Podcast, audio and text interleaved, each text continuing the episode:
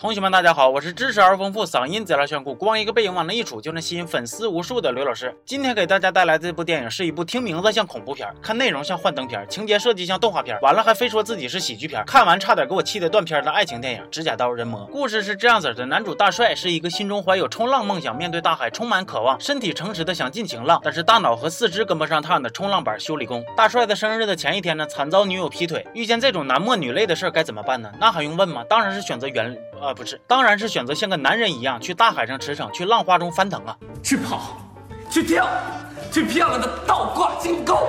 所以大帅相当漂亮的给自己勾溺水了，朋友都以为大帅是打击过度自杀未遂，赶紧就安慰他说：“这人呐，要想生活过得去，谁头上不得带点绿啊？”虽然这个事儿像狗血一样的闹剧，但是再咋憋屈，日子也还得继续。明天我就办一场狂欢的 party，找几个漂亮妹子和你做做游戏，甭管你之前多么的憋气，绝逼让你重现青春的活力。大帅一听这还挺有戏，于是欣然接受了朋友的建议。party 上我们的女主小美登场了。话说看到这儿啊，刘老师就有点生气了。造型师，你是受啥打击了吗？需不需要我把话筒给你塞嘴里，让你说？出你的故事啊！周冬雨原本清纯可爱、古灵精怪的形象不好吗？你非得给设计一个杨树林方管十三号似的大橘红色头发，这是做啥妖啊？小美和朋友喝酒玩游戏，输了的惩罚就是舔大帅脸一下子，就这样式的男女主角就算是邂逅了。虽然大帅在当时已经喝到腿肚子转筋、眼皮子打架了，但是他在过度劳累之后，并没有腰腿酸痛、精神不振，身体好像也没有被掏空。不仅如此，转天再遇见小美的时候呢，还能一眼就给认出来。所以知识点来了，体格子结实，再加上脸好看，这俩就是同。学们想要脱单的必要不充分条件。俩人聊天的时候呢，小美说自己是从爪哇部落学的纹身技术，还在巴黎的塞纳河学过画画。哎呀，这可把你给牛逼坏了吧？那这么说，我还搁几内亚进修过挖掘机呢。你听我跟谁说了？俩人开着小车，掏着心窝，吃饭跳舞，街头乱作，可能是光线暧昧的正好，气氛带有些许的微妙。两个人在眼光交错之后呢，就前赴后继的往爱河里跳。但是小美说呀，我不能和你在一起，因为我有一个小秘密。大帅说你放心吧，刘老师二五零我早都关注了，解说电影那小子老帅了。小美说你滚犊子吧。这钢筋一样的硬广打起来，能不能注意点场合啊？真正的秘密是我其实是指甲刀人魔。一提到这个指甲刀人魔的设定啊，我的吐槽之魂就熊熊燃烧啊！啥是指甲刀人魔呢？就是长得和人类一模一样，但是靠吃着指甲刀为生。哎呀，得亏你是指甲刀人魔呀！你要是个洁厕灵之神呢，那不得天天打嗝都是厕所味啊！电影里边还有不少小美自己说的旁白来解释，说他们一族呢会被抓去做研究，所以不能群居，也不能和人类离得太近。甚至当年拿破仑都是因为没有指甲刀而活活饿死的。就像这种话。那简直都不能用离谱来形容了，这他妈就是扯犊子呀！但是人家大帅还就相信了，惊不惊喜？我看这大帅啊，根本都不是恋爱中智商低呀，你那脑瓜子绝对是被指甲刀啃了。总之，在经历了一些小磕小碰之后呢，俩人的感情那是层层升温呐。小美想要开一家指甲刀餐厅，没有厨房也不开火，让所有的指甲刀人魔都聚在一起吃指甲刀，豪华大品牌，那岂不是美滋滋？哎，等一下子，往前倒倒，感觉是不是有 bug 呀？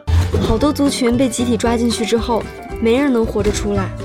后来我们再也不敢群居了，不敢群居了，群居了。你瞅这前后情节让你安排的，可以说是太失败了。然而你们别忘了，大帅的脑瓜子是被指甲刀啃过的，那可不是一般人啊。所以就小美这么一个连狗都不乐意闻的狗屁提议，大帅竟然欣然同意了，并且卖了他爸生前当命根子的限量跑车。为了这辆车呀，他爸把一辈子的时间金钱全搭上了，甚至得了绝症之后呢，还靠着这部车给自己多续了好几年的命。大帅啊，你爸的棺材板子我是真快压不住了，那能禁得住你这么败吗？败家子必须这么败。最后的结局呢，就非常喜闻乐见了，秉承着社会主义核心价值观的原则，小美并不是啥指甲刀人魔，她就是一个满嘴跑火车的小丫头片子。那个指甲刀餐厅根本都经营不下去，所以倒闭了。而餐厅设计时候，小美要求不能建厨房，也正是因为这样，可以让她的表姐以便宜的价钱接手。这其实只是一场骗局。那很多同学可能就有疑惑了，为啥小美要骗大帅呢？嗯，你们问我，我问谁呀？